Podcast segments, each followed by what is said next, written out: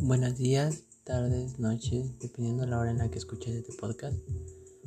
Eh, mi nombre es Pedro Edgar Baez Aguayo, soy alumno del colegio Agustín Dipona del grupo 5030 y a continuación realizaré un podcast sobre las funciones y relaciones en la matemática. Em, para dar inicio con el podcast, tengamos en claro o daremos a entender cuáles son los conceptos de la relación y de la función. Actualmente todos conocemos y sabemos que los conceptos de la relación y función es de suma importancia en las matemáticas. Para lograr esta comprensión es necesario adentrarse en la noción de correspondencia, ya que ésta tiene papel fundamental en la relación y funciones. Lo primero es entender qué correspondencia es equivalente a relación. En nuestra lengua, a la hora de referirnos en relación a, debemos entender que es lo mismo o da equivalencia a decir corresponde a. Pongamos un ejemplo. En una tienda comercial, cada artículo está relacionado con un precio. O sea, que en una tienda a cada artículo le corresponde un precio. Otro ejemplo es que en una guía telefónica cada cliente está relacionado con un número, o sea, que a cada, a cada cliente se le asigna o se le es correspondiente un número. Definamos la matemática de la relación y de la función como que en la matemática la relación es la correspondencia de un primer conjunto, llamado dominio, con un segundo conjunto, llamado recorrido o rango, de manera que a cada elemento de dominio le corresponde uno más elementos del recorrido o rango. Por otra parte, una función es una relación a la cual se daña, se añade la condición de que a cada valor al dominio le corresponde una y solo un valor del recorrido. En las definiciones que vimos podemos deducir que todas las funciones son relaciones, pero no todas las relaciones son funciones. Como también se tiene que agregar que en toda ecuación es una relación, pero no toda ecuación es una función. Nosotros sabemos que todas las relaciones pueden ser graficadas, pueden ser graficadas en planos cartesianos. ¿A qué nos referimos? Ya que es importante conocer la diferencia entre una relación y una función. Una relación es una correspondencia de elementos entre dos conjuntos y una función es una relación en donde a cada elemento de un conjunto que puede ser A le corresponde otro que puede ser el conjunto B, ya que todas las funciones tienen un dominio y un contradominio. A lo que nos referimos es que un dominio es un conjunto de los elementos que se definen como una función, es decir, los elementos que se van a asociar con otro conjunto son los que pueden asociarse una vez y los contradominios que también se pueden llamar imágenes, rango o codominio es el conjunto de los elementos que son el resultado de la asociación de dominios bajo la relación. Una vez teniendo ya en mente lo que son las definiciones y algunos datos sobre la relación y la función, hablemos en dónde se grafican. Estos se grafican en los planos cartesianos. ¿Qué es un plano cartesiano? Se le conoce un plano cartesiano como coordenadas mm, eh, como coordenadas cartesianas o sistema cartesiano. Se le llama a dos rectas numéricas perpendiculares, una horizontal y una vertical, que se cortan en un punto llamado origen y punto cero. Y punto cero. La, la finalidad del plano es describir la posición o ubicación de un punto en el plano lo cual está representado por el sistema de coordenadas. El plano cartesiano también sirve para analizar matemáticamente figuras geométricas como la parábola, la hipérbole, la línea de, de circunferencia y la elipse, las cuales forman parte de la geometría analítica.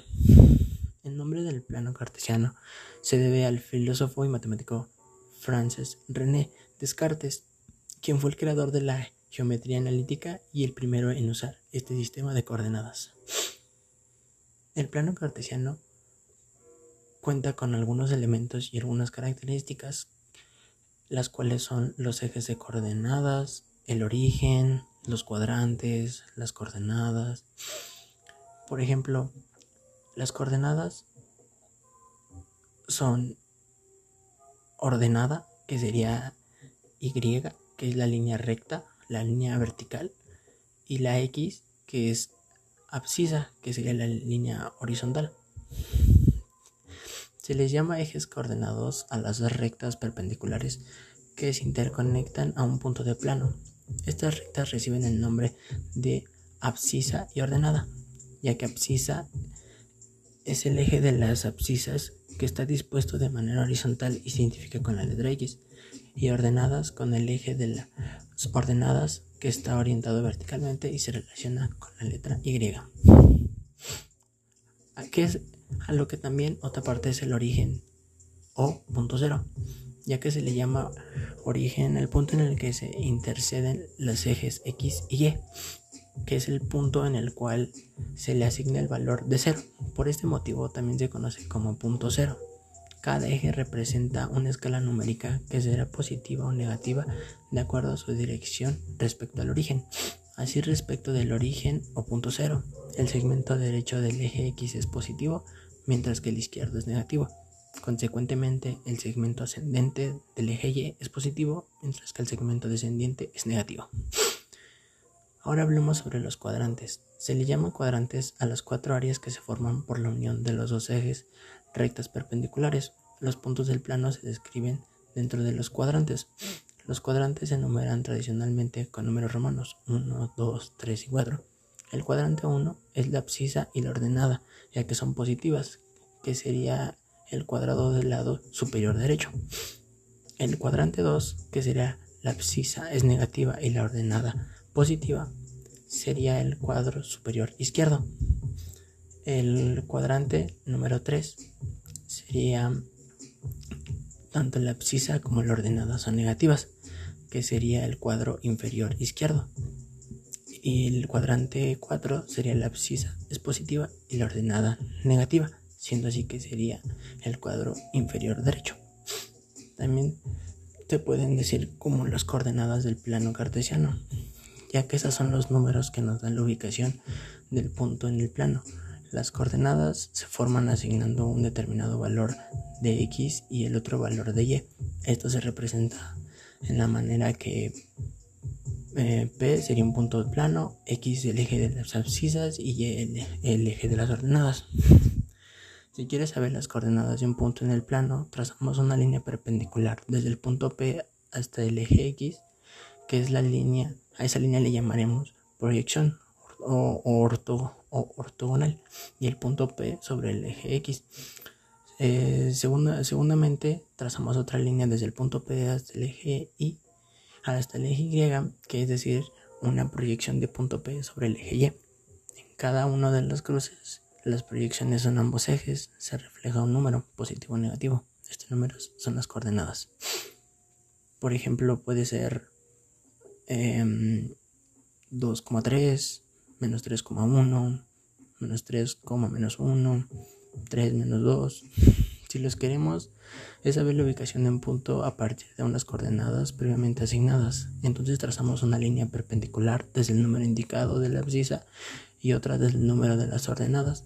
La intersección o cruce de ambas proyecciones eh, nos da la ubicación especial, espacial en un punto, junto con las funciones de un plano cartesiano, ya que una función representada como f x es igual y, que es una operación para obtener de una variable independiente que será el dominio. Las variables dependientes contra dominio, por ejemplo, fx es igual a 3x, siendo así que Para encontrar la función en un plano cartesiano se debe primero tabular, o sea, ordenar los puntos de una tabla, las parejas encontradas para posicionarlas o ubicarlas desde el plano cartesiano. Si x es 2 se le asigna y3, si x es menos 4, y2, x6, y menos 1 y termina siendo 2,3, menos 4,2 y 6,1. Con esto finalizo mi podcast sobre las funciones y las relaciones espero haya quedado claro el tema sobre las matemáticas, sobre las funciones, sobre las relaciones, sobre los planos cartesianos y la relación que tienen estos en conjunto. Gracias.